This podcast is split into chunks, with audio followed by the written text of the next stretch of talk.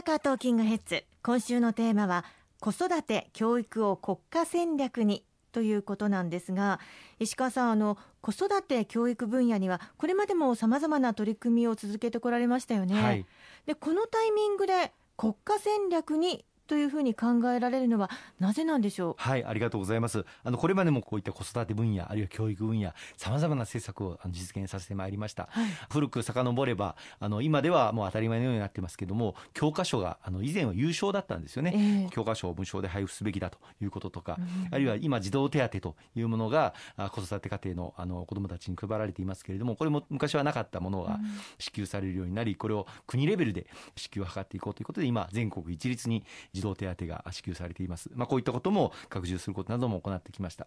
それからあの今から15年前になりますけれども、はい、2006年に少子社会トータルプランというものを発表させていただいたんです。うん、まあ、少子化、そして人口減少というのが懸念される中で、こうした子育て家庭を社会全体でトータルに支えていく必要があるということで、さまざまな施策をこの少子社会トータルプランの中で訴えさせていただいたんです。その時に盛り込んだのが、例えば出産育児一時金、まあ、今は42万円支給されてますけれども、はい、こういったものの実現拡充や、あるいは不妊治療、これもついに来年から保険適用になることになりましたけれども、この2006年の消費社会トータルプランで拡充を訴えさせていただきました。またあの長時間労働の是正とか、あるいは同一労働同一賃金、こういったものを導入すべきとか、あるいは給付型奨学金を創設すべきだということを盛り込ませていただいたりとか、あるいは幼児教育、保育の無償化なども盛り込ませていただいた。それが2006年だったんです。はい、で、その時まあ、訴えさせていただいたプランに基づいて、一つ一つ、まあ、時間はかかりましたけれども、実現させてくることができまして、先ほど話の出た、あの、同一労働同一賃金、これも働き方改革関連法の中で実現することができましたし、またあの、3年前から給付型奨学金、返還しなくてもよい奨学金制度もこの日本で初めて導入、実現をあの図ることができました。また一昨年の10月から3歳から5歳の子どもたちがすべて無料で幼稚園、保育園に通うことができる幼児教育、保育の無償化、はい、これもまあ実現することができた。まあ、この15年間かけて一つ一つまあ形にしてくることができて、その15年前の消費社会トータルプランがようやくまあ一段落、ほぼすべての内容がまあ実現することができたというこのタイミングで、はい、次の、まあ、ある意味で15年間を見据えて、新たに子育て、教育を国家戦略として取り上げて、うん、そして力強く進めてまいりたいというふうに思っております。まあ、その中では、子育て応援トータルプランという新たなプランを設けて、結婚から妊娠、出産、そして子育て、教育に至るまで切れ目のない子どもたちへの支援策を充実していきたいというふうに考えているんです。うん野党からも子ども・子育て予算を倍増という案が出てきていますけれども、この部分に関しては、与野党に違いはないんですか、まあ、予算を倍増というのは言うのは簡単ですけれども、はい、実現するのは与党ですので、あの我々与党にいる立場では、これは実現をしなければいけないという責任を背負って、公約として訴えさせていただいているということを、あの野党との違いではご認識をいただければと思いますね、うん、まあ、でもそれだけ、例えば子育てであったり、教育に関する家庭負担が大きいからこそ、まあまあ、そういったあ戦略として打ち出していらっしゃるというふうに考えていいんでしょうか、はい、あの特にこのコロナの影響で子育て世帯にかかる負担が非常に重いというお声たくさんいただいています。ある調査によればですね、このコロナ禍で家計で負担が非常に増えていて、まあ、金銭的余裕がないというふうにご回答された高校生以下の子どもを持つ家庭が7割以上に上っておりまして、その中でも特に負担が重くなっているのが食費であるというふうに、その調査結果では出ています。あの30代から50代の男女を対象に調べていただいたこの調査ですけれども、やはり学校に行けなくなっている中で、まあ、家で食事を子どもたちが食べるという中で食費がかさむということ、それからあの通信費、また光熱費も非常に負担が重くなっていて、特にあのオンラインで授業を受ける子どもたちも今増えていますので、はい、通信費が馬鹿にならないという声はたくさんいただいております。こういったコロナ禍での子育て世帯が本当に今余裕がなくなっている状況にある中で、支援策を強力に打ち立てていかなければいけないというふうに考えています。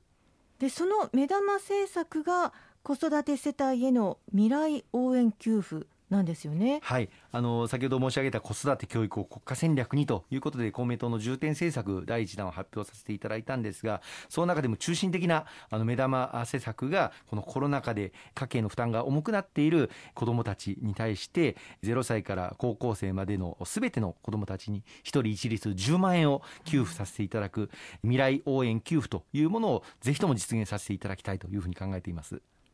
そして先ほどのお話にも出てきましたが子育て応援トータルプランですよね。改めてどういう思いがおありになるのかご紹介いただいてもよろしいでしょうか？はい、あの先ほども申し上げました通り、結婚から妊娠出産、そして教育に至るさまざまな子どもたちのライフステージとか、まあ、年齢に応じた支援を切れ目なく充実していくということが非常に今大事だというふうに思っています。例えば結婚でいうと、まあ、出会いの場がなかなかなかないとか、そういった方々に対する相談体制を構築したり、あるいは結婚した時にまあ住宅の資金が非常に負担として重いということに対する経済的な支援、あるいは今選択的夫婦別姓制度の導入について議論がされています、うん、女性の方が結婚することで氏が変わってしまう、うん、まあ、そのことがなかなかその結婚に踏み切れない一つの大きな要因でもあると。いうこともあの言われておりますのでこういったところを支援できないかということを考えていきたいと思っております。また妊娠のステージで言いますと先ほども少し話が出ました不妊治療に対する保険適用。これはいよいよ来年の4月からスタートということになりますので着実にあの実現を図っていきたいというふうに思っております。出産のステージで言いますと今あのお一人お子様出産されますと出産育児一時金が42万円給付がなされますけれども、はい、今あの出産にかかる費用というのは以前に比べて随分と増加してまして、はい、平均的に取ると大体出産にかかる費用って50万円ぐらい必要なんですよね、ですから今の出産育児一時金約10年前に42万円と決めさせていただいたんですがこれを50万円まで今はやはり引き上げていかなければいけないというふうにも考えています。などなど、こうした子どもの年齢に応じた支援策というのを一つ一つ精査をして、そして拡充、充実を図っていきたいというふうに思っています。あの子育て応援トータルプランの中には子どもの権利を保障するということが含まれているかと思いますがこの子ども基本法というのは何なんですか、はいあのやはりこの子育てをしっかりあの社会全体で支えていくためにも、うん、あの日本には残念ながらこの子育てに関して基本法というものがないんですね、はい、ですから社会でこの子ども子育てというものを国家戦略にし続けるためにも国会で子ども基本法というまず法律を作成させていただきたいというふうに思っています。あの国際社会では子どもの権利条約という条約があるんですがその子どもの権利条約に基づいた子どもの権利というものをいかなる時でもどんな時であっても保障するというそのための基盤となる法整備が必要だというふうに考えていますあのいじめや差別また暴力こういったものから子どもたちを徹底して守り抜く社会というものを構築したいと思いますね。ということは、まあ、あの子ども政策の例えばチェック機関としての役割も果たしてもらおうと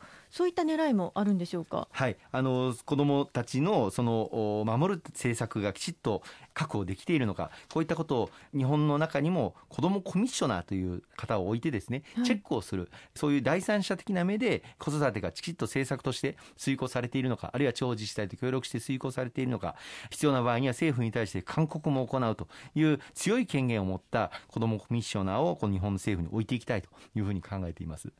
ありがとうございますえ後半も引き続きましてこの子育て応援トータルプランについてまだまだお話伺っていきたいと思います